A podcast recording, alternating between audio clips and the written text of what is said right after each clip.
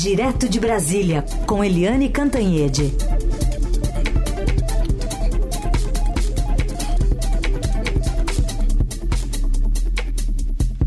Tudo bem, Eliane? Bom dia. Bom dia, Carolina. Bom dia, ouvintes. Bom, a gente vai falar um pouquinho hoje sobre algumas CPIs, né, que vão voltar a, a serem tocadas no Congresso. Uma delas é a CPI das Americanas. E hoje tem alguns depoimentos importantes né, de empresas responsáveis por auditar os polêmicos balanços da varejista nos últimos anos. Pois é, é as CPMIs, né, ou CPIs, é, vão esquentar agora no segundo semestre. Estava tudo muito devagar no primeiro semestre, mas agora é, as coisas vão esquentar. Por quê? Porque durante o recesso houve muita coleta de material. E hoje, como você disse, né, na CPMI, na CPI da Câmara sobre as americanas, você vai ter de manhã o depoimento dos representantes da KPMG e da PwC né? São duas empresas que, enfim, fazem auditagem dos balanços uh, das americanas nos últimos anos. Então, uh, é importante isso porque como é que, de repente, aquele rombo daquele tamanho surge do nada? A gente vai dormir uh, com a empresa saudável, bonitinha, linda. No dia seguinte, as manchetes dos jornais uh, falando do rombo e da, da má gestão toda uma história muito mal contada. Como é que essas empresas de auditoria não adiantaram isso, não alertaram? Ou será que elas alertaram e a cúpula administrativa das americanas não quis fazer nada? Né? À tarde também vai ter depoimento, porque vão ser ouvidos os é, executivos das americanas, ou seja, de manhã você tem os auditores, que vão dar as versões deles, e à tarde os executivos. E uh, eles são o Miguel Gutierrez, né, que foi CEO da, das Americanas durante 20 anos, e o Fábio Abarati. É, enfim, uh, ele era diretor financeiro. O que, que significa isso?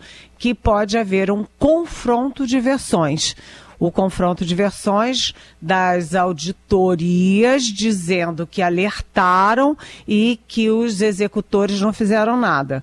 E os executores dizendo que as auditorias não alertaram, que eles não viram, não sabiam, e aí tinha esse rombo contábil que ninguém sabe de onde veio. O fato é o seguinte: nesse confronto de posições, a gente pode aprender muitas coisas, não apenas sobre as americanas, mas como uh, as dificuldades do grupo varejista, né, um grupo fortíssimo no Brasil, uh, de vários, né, várias varejistas no Brasil durante a pandemia, e agora também uh, pedidos de falência, de recuperação judicial em algumas das mais importantes empresas do país. Portanto, CPI hoje das Americanas é uma CPI importante para a gente acompanhar, não só pelo que aconteceu nas Americanas, mas no que aconteceu, está acontecendo e poderá acontecer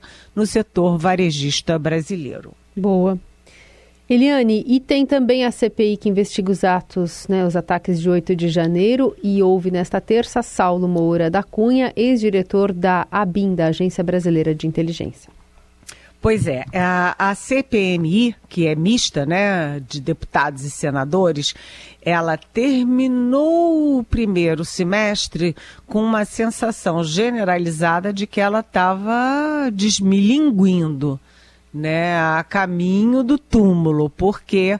Porque os depoimentos do primeiro semestre foram todos muito ruins, os membros da CPI não estavam uh, aparelhados para fazerem as devidas perguntas, né, os convidados ou não falaram nada ou mentiram descaradamente, como aquele eh, militar Lawande, enfim. É, foi a CPMI foi um fiasco no primeiro semestre.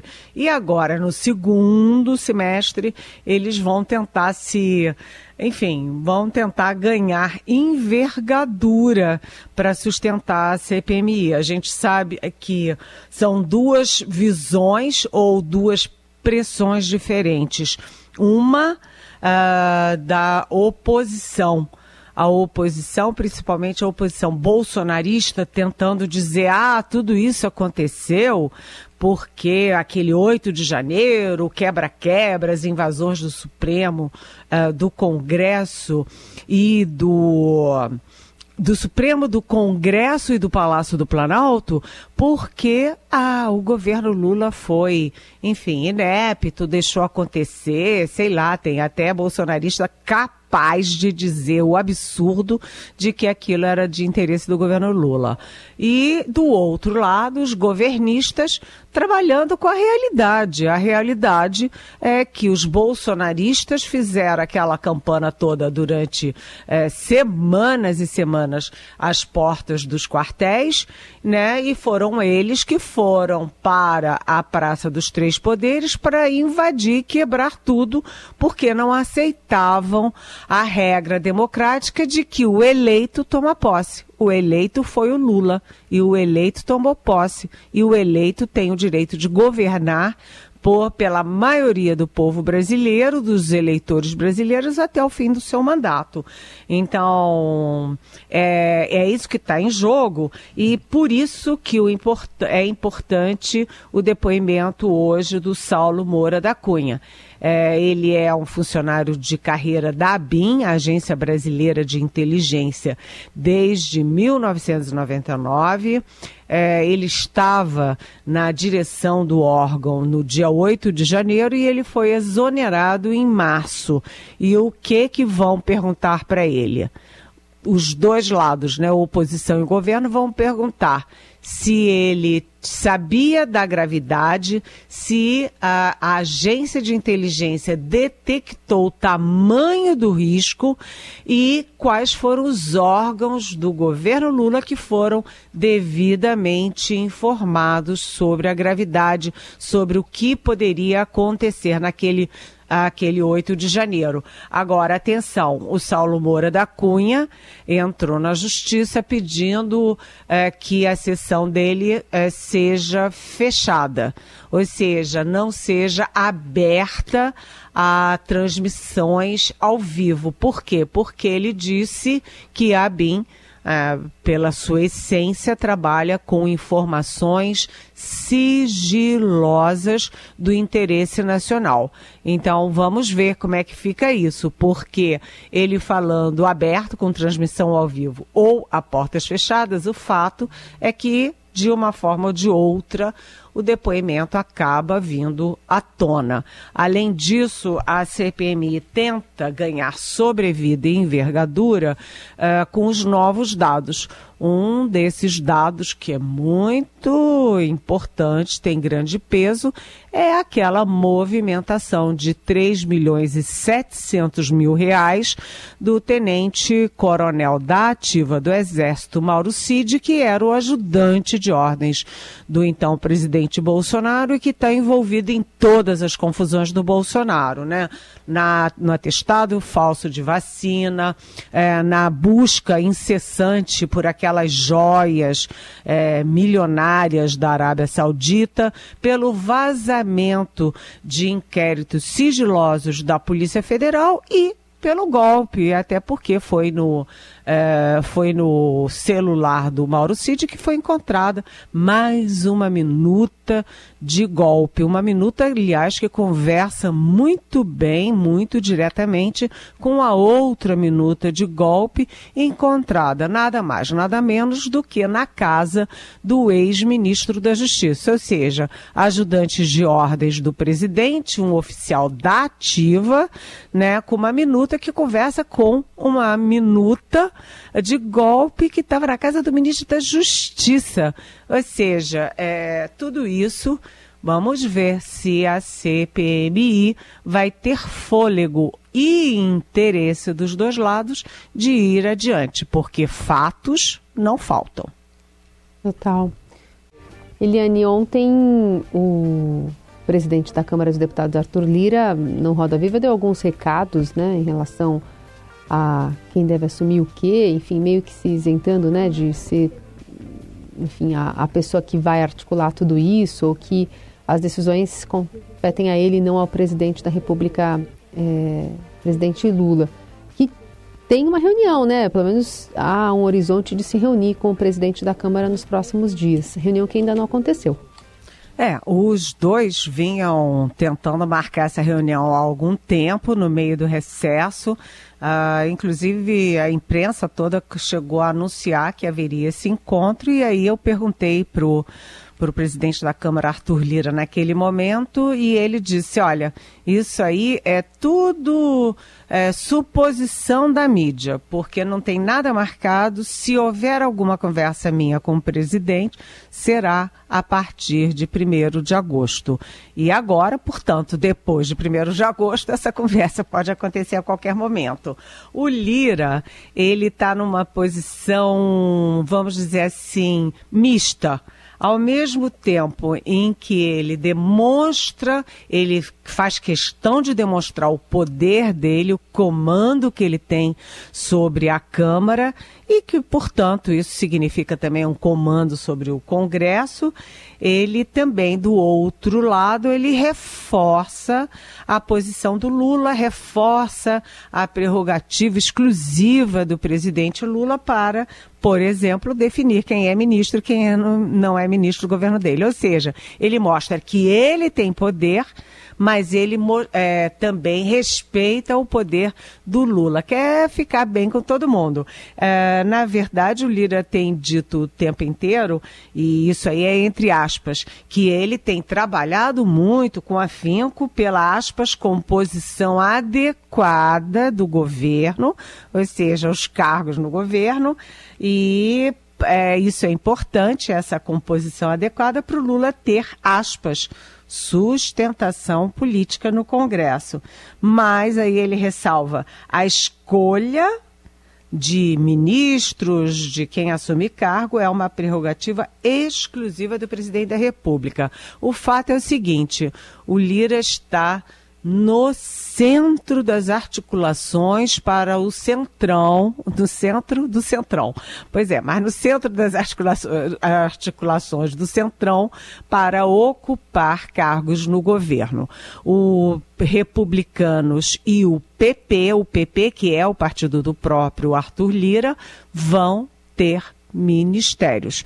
Né? A gente já vem falando aqui dos, dos, dos nomes dos ministros, os deputados André Fufuca, do PP do Maranhão, e o Silvinho, o Silvio Costa Filho, uh, do Republicanos de Pernambuco, eles serão ministros, mas falta definir as pastas. E além dos partidos, desses dois partidos, né, o governo também estuda cargos de segundo escalão em estatais e até em bancos públicos para integrantes do terceiro, do terceiro pé do tripé bolsonarista do Congresso, que é o PL. Aí o acordo não é com o PL, mas é com uh, figuras, deputados, senadores do PL, que é o partido do Bolsonaro. Lembrando que o líder do PL na Câmara já foi do PT e frequenta o Palácio do Planalto. Então é aquela coisa, né, Carolina? É, o Lula está ficando com uma base no Congresso que vai desde a esquerda esquerda até a direita direita e evidente com o centro, que não é o centrão. Centrão é direita. Eu estou falando do, dos partidos de centro, como, por exemplo, o MDB. Eliane, falando sobre um outro assunto que tomou é, corpo né, nos últimos dias, desde o final de semana, a ouvidoria da Polícia do Estado de São Paulo diz que não está parando de chegar denúncias de mortes durante essa operação da Polícia Militar que começou na sexta, com 600 agentes, deixou ao menos 10 mortos, segundo números atualizados da Segurança Pública do Estado de São Paulo. É, e há uma retórica muito forte a partir dessa ação, que foi chamada de escudo, se deu depois de o soldado Patrick Bastos Reis, de 30 anos, e que atuava na rota aqui na capital, ser morto com um tiro no tórax enquanto fazia patrulhamento em uma comunidade no litoral. A gente já já vai colocar aqui um trechinho da fala tanto do governador Tarcísio de Freitas quanto do secretário de HIT, de Segurança Pública, mas o fato é que a, a afirmação por parte do secretário é que é muitas narrativas e por parte do, do governador de que não houve excessos e de que é apenas uma resposta na mesma proporção do que encontrou essa ação durante a busca né, por esse atirador que se entregou ontem à polícia. Vamos ouvir o que disse o governador Tarcísio. A gente não quer o confronto, tanto é que nós tivemos 10 prisões. Aqueles que resolveram se entregar à polícia foram presos. Agora também não vai tolerar a agressão, porque a polícia reage e ela vai reagir para repelir a ameaça. Cada ocorrência é investigada. Não há ocorrência que não seja investigada. Nós não podemos permitir que a população seja usada e não podemos sucumbir às narrativas. A gente está enfrentando o tráfico de drogas. A gente está enfrentando o crime organizado.